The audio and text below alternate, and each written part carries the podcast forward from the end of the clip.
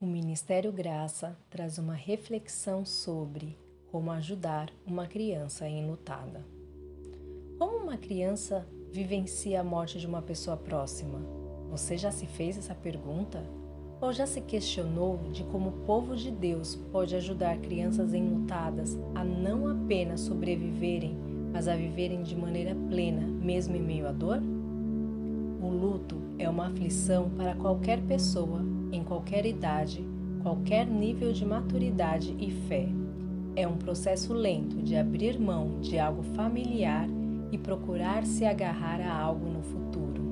Perder alguém próximo é um acontecimento de proporções enormes para uma criança. Se para um adulto que já tem uma experiência com a vida e as suas dificuldades, esse processo é suficientemente difícil, doloroso e confuso, imagine para um pequenino que pode carecer de ajuda para saber que o mundo não está se despedaçando, ou pelo menos que a condição de luto não é permanente. No processo de ajudar uma criança enlutada, é importante investir no relacionamento com ela, assim como Jesus fazia com as pessoas, uma vez que a dor do luto não se resolve apenas com uma só palavra, ou uma palestra, ou uma conversa pessoal.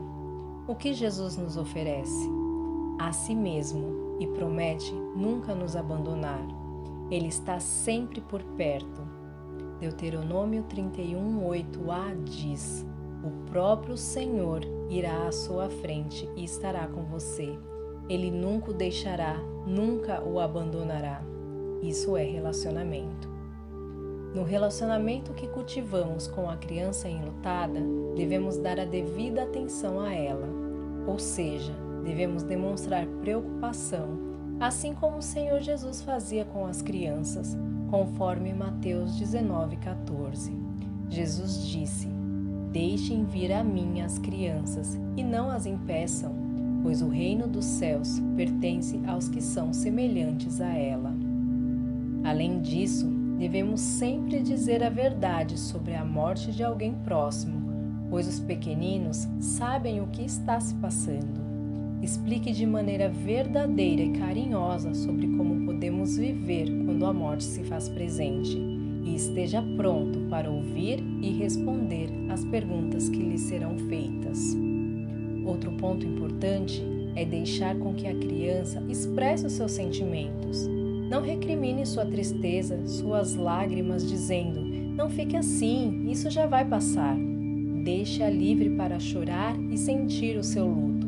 A Bíblia não condena a tristeza, mas assim como Jesus, podemos chorar e nos sentirmos tristes pela morte de alguém, como por exemplo na morte de Lázaro, narrada em João 11, onde encontramos o seguinte: Jesus chorou. João 11:35. Lembre-se ainda da importância de apresentar o consolo para a criança. Jesus é aquele que nos consola com a promessa da Sua presença e a garantia de que está preparando um lugar para nós. Em João 14, 1 ao 3, Jesus diz: Não se turbe o vosso coração. Credes em Deus, crede também em mim. Na casa de meu Pai há muitas moradas. Se não fosse assim, eu vou-lo teria dito: Vou preparar-vos lugar. E quando eu for e vos preparar lugar, virei outra vez e vos levarei para mim mesmo, para que onde eu estiver, estejais vós também. Quando ajudamos uma criança enlutada, duas verdades devem estar em nossas mentes. A ajuda não termina quando ela se torna adulta, que é dito agora é como um tijolo assentado na construção de uma compreensão posterior mais madura estejamos alicerçados na palavra de Deus e em oração, caso haja a oportunidade de auxiliar na vida de uma criança enlutada.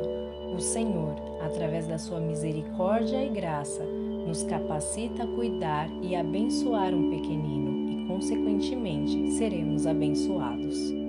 Nós entendemos que a Bíblia tem todas as respostas. Se precisar de ajuda, procure um conselheiro bíblico.